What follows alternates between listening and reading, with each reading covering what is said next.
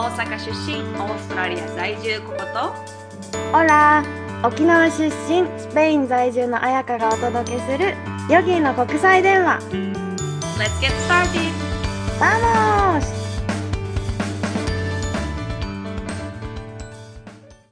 ポッドキャスト88回目今回のヨギ伝のテーマは国際生活価値観一日の過ごし方編です。これココはオーストラリアブリスベンでの生活の話をしてくれるんかな？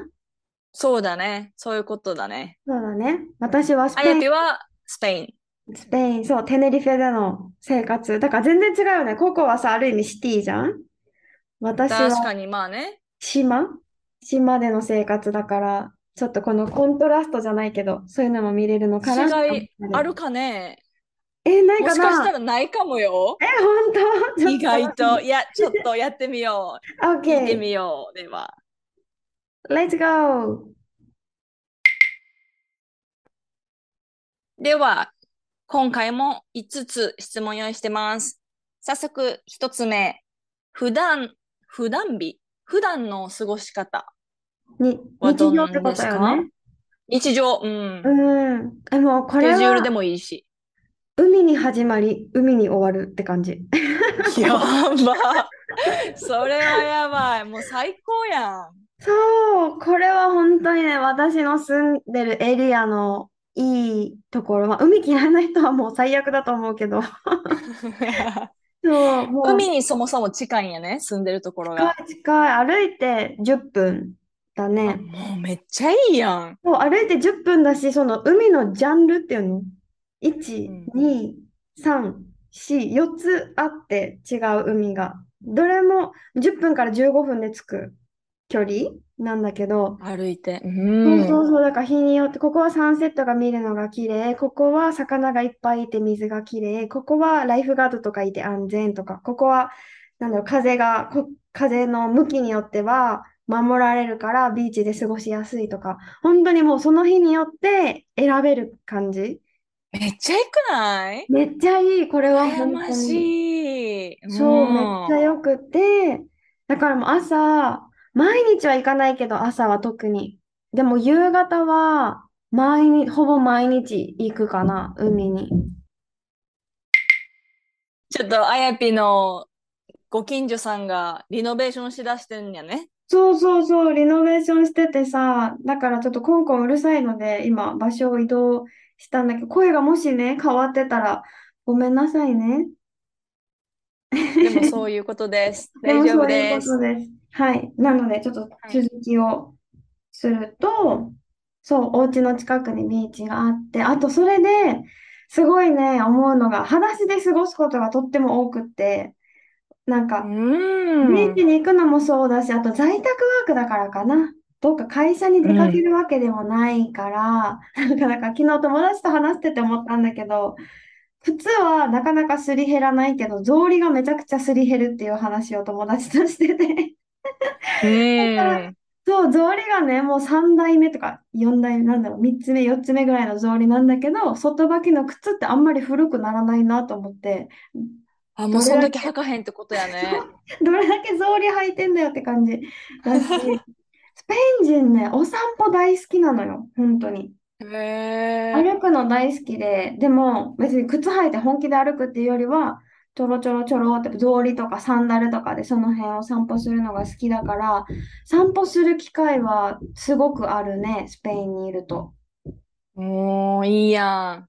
じゃあもう海に行ったり、歩いたり、あとは在宅ワークって感じか。うん、そうだね、昼間、なんか大体9時とか10時ぐらいから夕方の6時までが在宅ワークをしてて、でもその間に家事もしてるから、仕事全部終わらせて、うないが帰ってきたら、その後にビーチに行って、ビーチテニスみたいなのがあって、最近はそれにハマってて、私たち的に私たちがこのブームをこのエリアで巻き起こしたと思ってて。なんかたださ、遊ぶのは結構みんなするんだけど、私たちはね、コートを作るわけ、ビーチに。四角を。本気やそう、本気を本気で、なん、なんならスコアノートもつけてるから、それをつけて、で、今、5回勝った人が、プレゼントを買うっていうゲームをしてて、結構でかい。ご褒美やね、それ。2セット選手した人の勝ちで、だいたい3セットまで行くんだけど、そのルールをしたら最近周りの人たちもちゃんとコートを作って なんかやってる人をよく見るからさ、絶対私たちの真似じゃんと思って真剣に。影響してるやん。そうそうそう。ええそうそう面白い。いや、でもその普段日の過ごし方は全然違いますわ。それで言うと。私のもうほんと、おんもない。これ誰が聞いて得すんのって感じやけど、まあ、普通よ。ほんと何？ブリス、うん。なんか海外に住んでるけども、ブリスベンシティなのでね、特に海もないし、オーストラリアって海近い人やったら、それこそ IAP みたいな生活できるかもやけど、ブリスベンは海がないので、基本的には朝はヨガするか、1時間のウォーキング、うん、ちょっとウォーキングが、そう、け結構そうね、1時間を、目標としては朝に1時間と夕方サンセットタイムに1時間っていうのを目標としてんねんけど、毎日できる人は日はちょっと少ないかな。どっちかって感じだね。でもこう、そう、歩くことを心がけてて、っていうのもやっぱ在宅ワークでほんと外に出ないんよ。意識しないと。うんそう。で、なんか、で、結構お家も好きやから、アウトドア派でもあるんやけど、お家でも何日もおれるぐらい、インドア派でもあるからさ、なんか本当にこう、意識して何か外に行くっていうことをしないと、なんぼでも家にとどまれるからね、ちょっと危ないんやけど、そうだね。で家では運動不足になっちゃうね。そうそうそう。で、まあ、ジュエリーを作ったりするか、まあティーチング、ヨガのね、オンラインでティーチングしてるから、それがあったり、あとは、クライアント、マッサージとか、霊気のクライアントが来たら、そこでトリートメントのセッションをお家でしたり、家の近くになんか、あの、マッサージする場所があるから、そこで行ってマッサージしたりとかっていうのをして、っていう一日。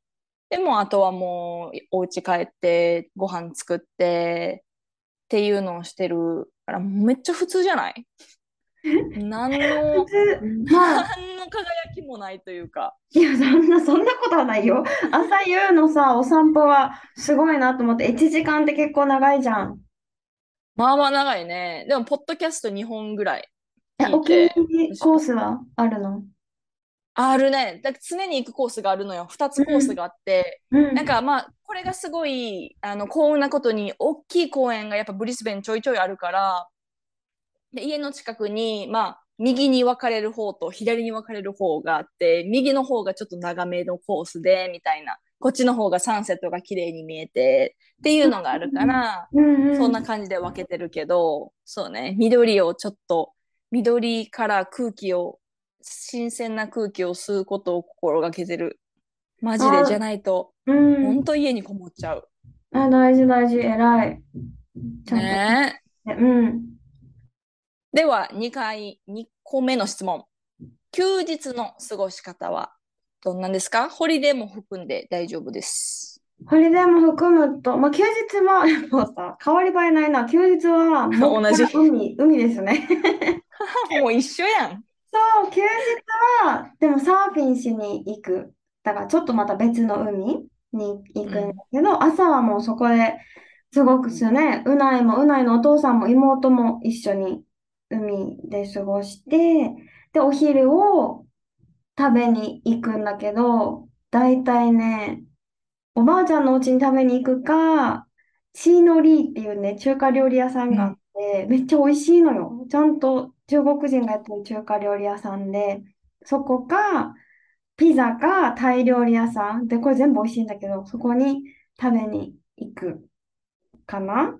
で、お昼寝をして、お昼寝をして、もうそう、シエスタ、うん。シエスタして、夕方にまたどっかお散歩、歩く。だいたい海沿いなんだけど。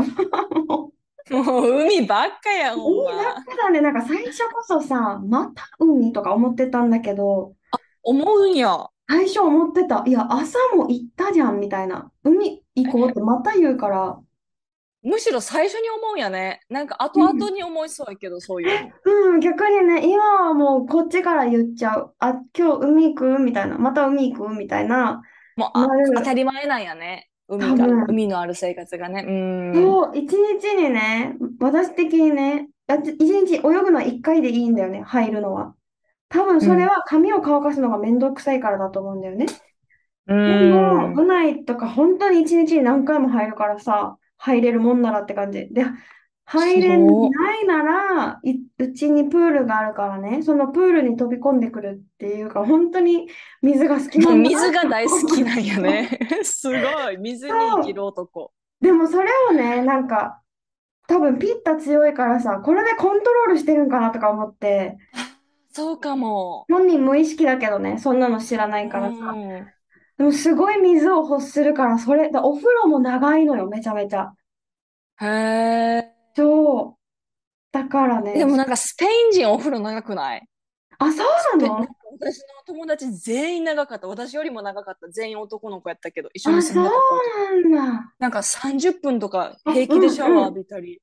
何してん30分とかの？みたいな。お風呂に浸かるんじゃないんよ。シャワーよ。それは長い。うまいは使ってる。浸かるのが。でも、ぬるっていう温度で使ってる。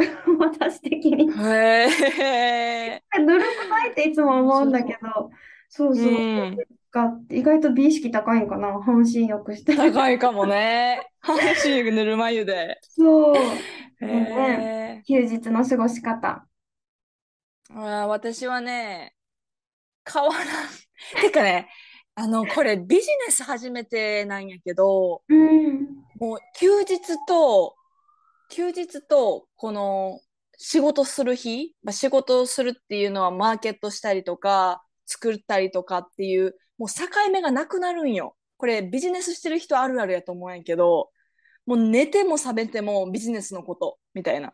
うんちょっと外に行って友達と遊びに行って買い物するという時でも、あ、マーケットに出すディスプレイこれ使えるかもとか、なんかもうはいはい頭はい。が全部そっちに行っちゃって切り替えが下手くそなんやろね、私はね。だから、だからこそなんかもう休日、これは休日なんやって思った日は家でもう完全に何もしないって感じになる。もう本当に、じゃもう、ぐてん、ずーっと携帯いじったりとか、ネットフリックス見て、もう完全なるダメ、ダメ人間みたいなをバンってする日が休日。か、うん。友達か、まあ、マット彼氏とカフェに行ったり、あとお買い物行ったり、基本的にはもう夕方にはいろんなことが終わるようにしてるね。うん休日でも夜に、そう、夜にちょっとどっか行くっていうのはだいぶ少ないね。これはオーストラリアそうだうんね。でもあるし、自分のこの、なんだろうね、生活習慣もあると思うけど、でもオーストラリアの影響はでかいかもね。うんうん。あとは海に行くのはやっぱりそうかも。でも近くにないから、うんそんな気軽に、お、夕方行こうよとかにはなれなくって、一日丸休みがある日に、朝から海に、近くにある海、近くって言っても1時間ぐらいかな、うん。に行こうかっていうのが時々あるかないかぐらいかな。うんなるほど、なるほど。うーん。面白い、逆だ。私たちはさ、昼間の明るい間家だもん。朝の、朝にサーフィン行って、日が高くなってくるともう帰るからずっとは過ごさないんだよね。日がへえ。11時、12時にはもう、11時には海から出てて、ヤシの木の下で私は日記を書いたりとかするんだけど、そう、だからね、うん9時とかに、9時にはもう海に着いてて、もう海に入るぐらい準備ができてて、で、11時にはもう海から出てて、で、1時間ぐらいこのヤシの木の下でお父さんとうないと妹とおしゃべりするんだけど、いつも。おしゃべりして、で、家帰ってきて、そしたらもう日が高いじゃん。で、寝、寝るじゃんご飯食べたら。うん寝てうんで、日がだいぶ傾いてきたなってなったら、そろそろ出ようかってなるから、本当あ、に。外に。そう。その時間に、うんなんか大道芸人、ダンスする人たちとか、なんだろう、絵を描いたり、いろんなの見せる人たちとかが道に出始めるからさ、夕方ぐらいになると。それも全然違うくない？もうこっちさ、うんこっちとかオーストラリアはもうそれぐらいからみんな帰っていくやん。うもん。う5時、6時はお家にいる時間みたいな感じよね。そうだよね。まあ、若者じゃない限りね。パーティーとかはまた別。全然違うわ。だって7時、8時に夕食前の一杯のコーヒーとか飲み始めるから。ああ、ないよね。みんな3時頃にはもうみんなコーヒー飲み終えてんもんね。そうよそれ以ね。降には飲まないようにするとか。面いや、面白い。わ。海外でも全然違うね。違この過ごう。し方。うんうん。では、3つ目の質問。はい。海外に住んで価値観の変化はありました？ありました。なんか、うん。昨日ね、感じた話なんだけど、私さ、うん。もともと甘い味付けって大好きなはずなんだよね。なんていうのかな。うん。お稲荷さんとか、うーんと、かぼちゃの煮付けとか？かぼちゃの煮付けとか、豚汁うんもなんか、ちょっと甘いの好きだし、さつまいも入ったうんうん味噌汁とかも好きだし、そういう、なんていうの、砂糖っていう、砂糖もあるけど、でもなんかそういう甘い野自然な菜とか甘さに？そうそうそう、うん野菜とかすごい好きなんだけど、スペイン人ってね、あんまり好きじゃないんだよね、多分、そういう味。うん。だから多分日本人の文化よね、それって。甘、料理に甘みが入ってるっていうのが、多分日本の。韓国食文化やと思うじゃない甘い、甘辛い味が多い、韓国も。本当？うん、甘い。うんただスパイシーじゃない、甘いから、スペイン人は多分そういう味があんまり好きじゃなくって、だから、そんなうないとさ、生活をするわけだから、照り焼きチキンも砂糖とか使わないし、みりんとかも使わないし、もう、あなしで作るようになった生活を続け、3年半続けて、昨日さ、あ、久しぶりになんかかぼちゃスープとか食べたいと思って作ったわけよ。そしたらね、あんまり美味しくないって思ってる自分がいて、甘っみたいな。で、食の価値観が変わったんや。いや、完全に変わったね。びっくりしたもん。甘い、こういう甘い味大好きだったのに、あなんか甘すぎると思ってる自分がいて、それをこっちにいる友達に話したら、え、わかるかも、みたいな。自分たちもパートナーが好まないから、そういう味付けをしなくなって、あ、ちょっと言ってることわかるかも、みたいな感じだった。へえ、面白い。まだそれないかも。結構本当普通に。でも砂糖基本的にあんまり使わんっていうのはあるけど、いまだにちょっと甘辛い味付け好きやし、毎日そういうのあるからかな。でも、そうね、毎日何年もそういうの食べんかったら、そうなるかもね。甘いと思ってさ、どっかのお店のね、照り焼きチキン食べた時とかも、甘って思ったわけ。へえ、面白い。うんうん。私はね、食じゃなくって、なんか、そして価値観が変わったっていうより、なんか国とか文化の違いを知ることで視野が広がった。で価値観が広がったっていうのがあれかな。なんかガラッて変わったっていうよりかはね。で、なんか、あとステレオタイプが、っていうステレオタイプな国民性とか文化とかっていうのがあることも実体験通じて分かったし、逆にそうじゃない人もいるんやなっていうことも理解した。うんこれってさ、うんなんか映画とか、なんか誰かの話聞いてるとまだ分からんやん。何がステレオタイプなのかも分からへんし、本当にそういう人が実在するのかも分からんし、なんか日本人は例えばシャイとか、フランス人は訳が臭いとか、なんなの汚いとか。初めて聞いたんだけど。そう。フランス人は。今皆さんご存知のみたいな言い方だったけど、知らんけど。そうそうそう。な、なんかで言われてたら、何やったかな？映画かな？鼻水出ちゃったわ、ちょっと。そう、なんか、なんかで言ってて、とか、で実際でもフランス人、そういえばなんか、あんまり清潔感あるフランス人少ないな、とか思ったり。あ、本当？実際。そう、なんかね、め、どっちかによるね。めっちゃこ、小綺麗な人か、ちょっと小汚い人か、小汚いっていうか、小汚い。うん、小汚いはちょっと失礼やね。ううんうん。んっていうのがいたりとか、あと韓国人はこう、中国人はこうとか、なんか、ステレオタイプにくくりつけたくないけど、実際経験通じて、あ、確かにこの国民性ってこういう人多いなっていうのが分かったのと、あ、でも意外とその中でもそうじゃない人も全然いるから、こう固定観念を持つのは良くないなとか、うん。そういうのがあるね。あと、最近ね、あの、コメディの価値観が最近は変わって、なんでなんで？これさ、日本のコメディと海外のコメディ全然違うの分かる？え、私、海外のコメディ面白いと思わないもん。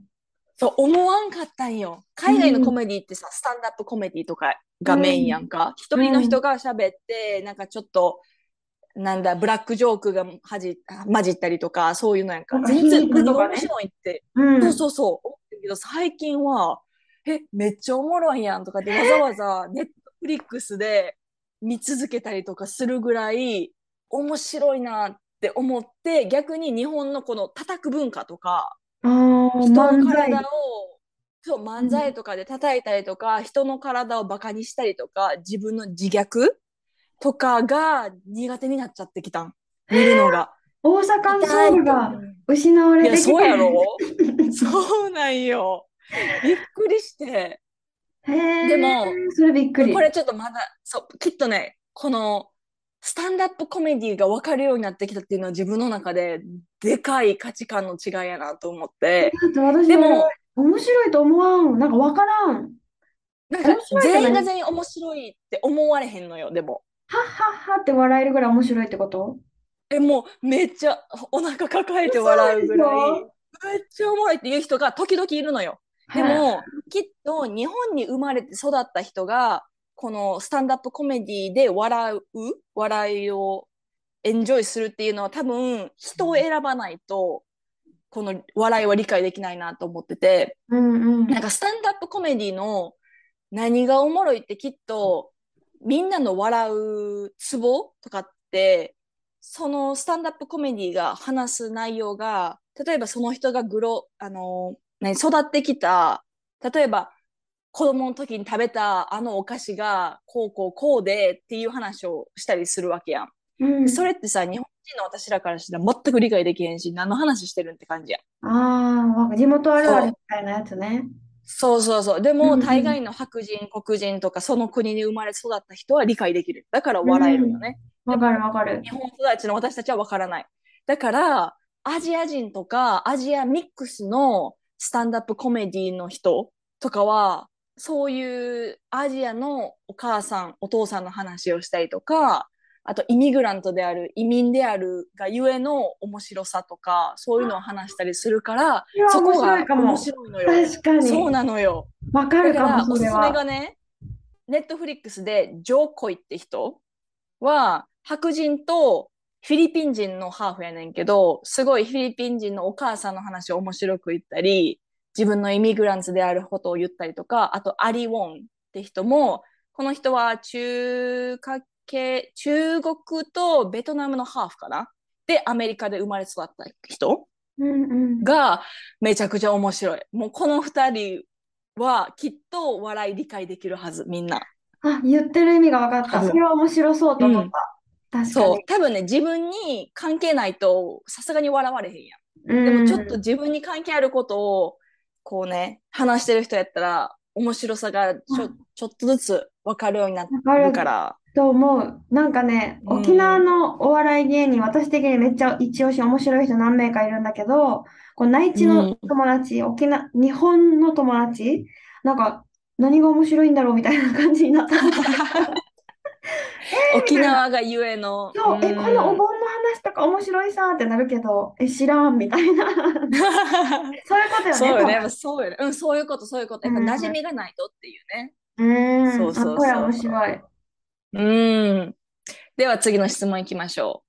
これ、これ面白いよね。日本に住み続けてたらどうなってたと思う？これね、考えた私ね、幸せだったと思う。それなりにやっあ、ぱ。本当。やっぱさ、どんな人生か理解、想像できる？あ、できるできる。結構鮮明にできたもん。多分ね、なんか本日本っ当。て清潔だし安全だし、いろいろちゃんとしてるじゃん。国民性もそうね含め。だからさ、真面目に政府の言う通りに生活してたらさ、もらえる保証もいっぱいあるじゃん。あだから、私学校、学校とかでも割と優等生タイプだったからさ、日本の生活って結構うまく順応できてたと思うんだよね。日本に住み続けていたなら。だ。から、うん。と思ったのが、たくさん縛られるんだけど、それに、それを引き換えに安定をきっと手にしていたんだろうなって思って、なんかね。ちゃんとした服を着て、ちゃんとした、まあ今も服着てるけど、なんていうの、ちゃんと思想とか仕事相応の服を着て、仕事をして何時から何時まで働いて、有給は年に何日あってとか、今のこの私から見ると自由がないとか制限されまくってるって思うけど、日本にもしそのまま住み続けて別の、別の暮らし、他の暮らしを知らなかったら、きっと有給が20日ならその20日で楽しむか、20日を25日とか30日とかに増やせる、もうビビたるものだけど、会社に移るとか、プライベート充実させようってして、きっとそれを幸せと思って暮らしてたと思うんだよね。だうから。逆に、日本でしか住んだことのない私がここに今いうん。るとしたら、今のこの私の生活を見たら、まあ、羨ましがるとは思うけど、うわ、リスク背負ってしんどそうだな、不、不自由でも安定欲しいって思ったかもなって思うんだよね。ほー。もう考えが全然違うね、もう全とね。然違う。だから確実にオーストラリアに留学したのは私の生き方を変えたよね。こんな生き方あるんだっね。て。もう、なんだこりゃって感じだったからさ。それ面白いわ。うーん、それ確かにでもなんか、あやぴーの、なんだろう、まあ、今まで話してきたこのエピソードの中でもさ、うん、あったようにさ、こう、いきなり、どっちかっていうといきなり、お、じゃあ海外に行こうっていう感じになったわけ大人になってから。だね。だからこその、その感覚の違いがあるんかもね。なんか行きたい思いはずっとあったけど、なうんかどこかん。でできないよとか、この今いる環境を手放したくない。た大好きな友達がいて、面倒見てくれる家族がいて、で、その時ね、優しいパートナーがいて、何が不満なの？みたいなう感じ。でもん。行きたいな、みたいな感じだったから、それ、だからやっぱ幸せではあったんだよね、その生活も。そうね。ううんうん。ん。おー、面白い。なんかやっぱりそこが違うのかな？人が違うっていうのもあるけど、うん分の中でさ、それこそ私も前に話したように、もう昔から結構ちっちゃい時から日本にいるよりか自分は海外にいたいっていう思いがあったから、この日本に住み続けてたらどうなってたと思うっていう質問自体がもう想像できなくって。もう自分の中に選択肢がなかったから、日本に住むっていう、もう住み続けるっていう大人になってね。で、なんやろう、きっと自分、この、ここっていう自分であることは変わらんけど、きっと自分のしたいこと、自分の生きたいような人生は100%日本ではできてなかったやろうなっていうのがなんとなく思うね。今でも思うし、昔でも思ってたからこそ日本を出たっていうのは私はあるから、なんか、なんやろね、私の場合ね、本当に私の場合やけど、自分の人生を生きたいように生きるために、日本の文化の中では難しかったんよ。うん。で、逆に言う人、日本の文化の中で自分の人生を生きたいように生きれる人も何人でも何本もいてると思うよ。うんうで、そん。れがすご、それはそれですごいと思うし、逆に海外から私は日本で100%自分を表現できるって人もいるだろうしね。うん。でも自分は違うかったんよ、私は。だから日本に生まれて育ったけど、でもそうちゃうなと思ったから海外に出て、だからね、正直ね、日本に住み続けるっていうのが想像できへんし、選択肢にないね。きっとしんどくなってたと思う、ただ単に。うん、だと思う、ここは。ねえ。よかったうね、出ん。て。そうね。自分の、なんやろ。自分のあるべき場所を探せたのはベストやったかも。うーん。うん。よかった。うん。では最後の質問です。お違う国に住むとしたらどこですか？えー、私はバリかタイ。お、本当。うん。に住みたい。バリはわかるけど。理由は、あ私ね、バリも思ったけど、タイに行くときもいつもなんかホームを感じるわけ。あ、来たー。ええ多分、この湿度、もわってする感じとかがすごい沖縄に似てるからだと思う。なんか、那うんうん。覇空港着いた時を思い出す、あの感へじ。なんか、すえ。ごい好うきで。んうん。で、よくね、タイはさ、昔から何回か旅行にも行ったことあって、絶対旅行に行くたびに現地の人に間違われるわけね、タイで。そう、それも確かにあやっぴー、うん。居心地が多分いいんだと思う。嬉しいもん、いつも間違えられると。嬉しいから、おなんか好きだなって思うし、まあ、食べ物美味しい、あったかい、人々がのんびりだし、ピースじゃん？だからすごい、もううん住むだけで穏やかになりそうだし、なんかね、今持ってる時間っていう概念が変わりそうだからさ、住みたいなっていつか思ってた、この場所は。うんうんうん。予定ある？え、考えるよね、真剣に。ちょっと。うんうん、でも、うないはタイよりバリがいいなって言ってたけど。うんうん。バリもいいよね。うん。うん、バリちょっと私も違う国に住むとしたらバリかなって思った。あ、本当？バリいいよね、やっぱね。う。うんん、いい、あったかいし。なんか、うん。いや、他、インドネシア、私の彼氏インドネシア人やけど、でもね、ジャカルタ出身で、ジャカルタには行きたいと思わんのよね。そうか。なんなら旅行でも行きたいと思わへん。え、行ったことないけど、今年の末、年末に行くんよね？親に会いに。もう本当に、なんだろう。まあ、そ、もうその面だけではワクワク。あ、うんうんやっと家族に会えるっていうのではあるんやけど、でも、ジャカルタに行くっていうことが、結構、まあ、本人も私も、なんか、ジャカルタかって感じ。そうなんだ。だよね、なんか、なんかもうジャカルタの人みんなが言うのが何もすることないって。行くこ、行くとこもないし、ただ人が多くって、なんか買い物とかも特にないし、みたいな。あ食べ物とかも、うーん、みたいな感じらしい。ただの大きいシティだよ、みたいな。言ってて。そう、面白いよね。で、私ね、違う国に住むとしたら、ヨーロッパで、なんなら、これ私、オーストラリアにコロナになる直前に、本当は行くつもりやったん、ヨーロッパに。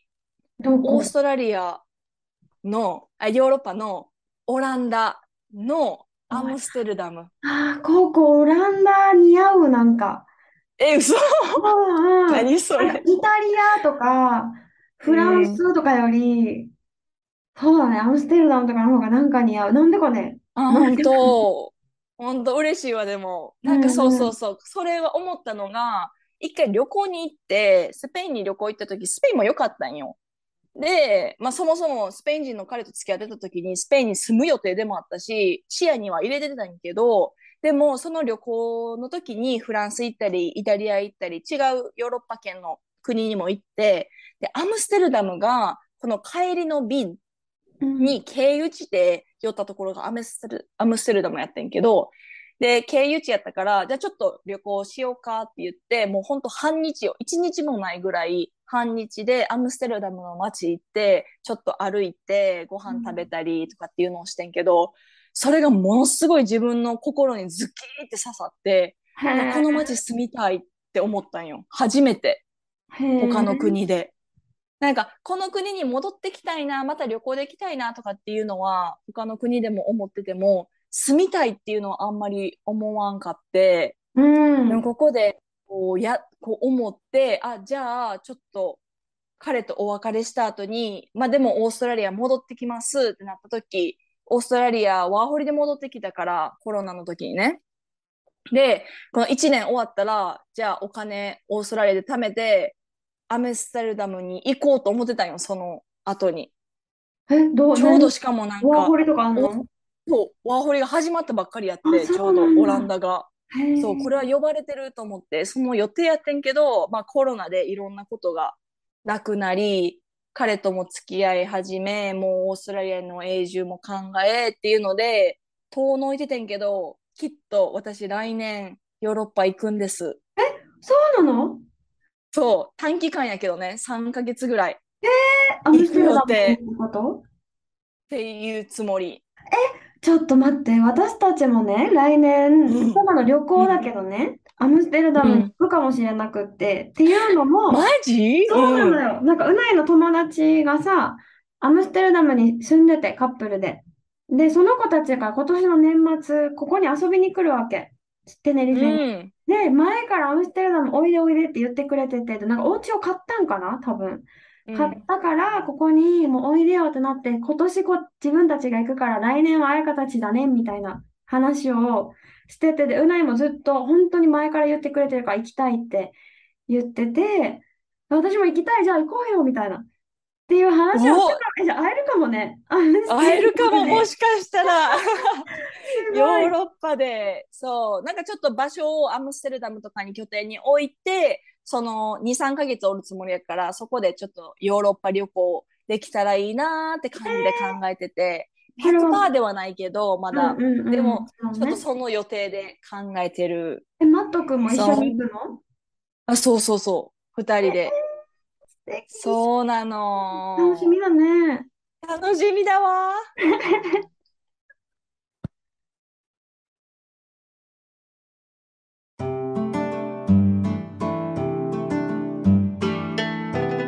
では今回で最後の海外生活シリーズいかがでしたか？このシリーズすごい面白かったんけど。話すのはね、もう本当にもう自己満だけどめっちゃ楽しかった。いや、ほんと、うん。ねこれみんなの聞きたいわ、海外に住んでる人の。だってね、国によっても多分違うと思うしさ。うん、あとさ、年代、例えば10年前に行ってました、なんかも20年前に行ってましたとか、また全然違うし、今、今のね、例えば今のニュージーとかも知らないじゃん、ここは前の、うん。この私も。だから、え、教えてください、皆さん。教えてください。ね では、このエピソードが良かった、面白かったなと思ったら、5スターとレビューをぜひ残してください。そして、あなたの周りにいる大切な人たちにシェアをお願いします。はい。質問、リクエストもメールとインスタグラムでお待ちしております。それでは今回はこの辺で。Thank you for listening. Have a wonderful day. 明日ルエゴまたねー。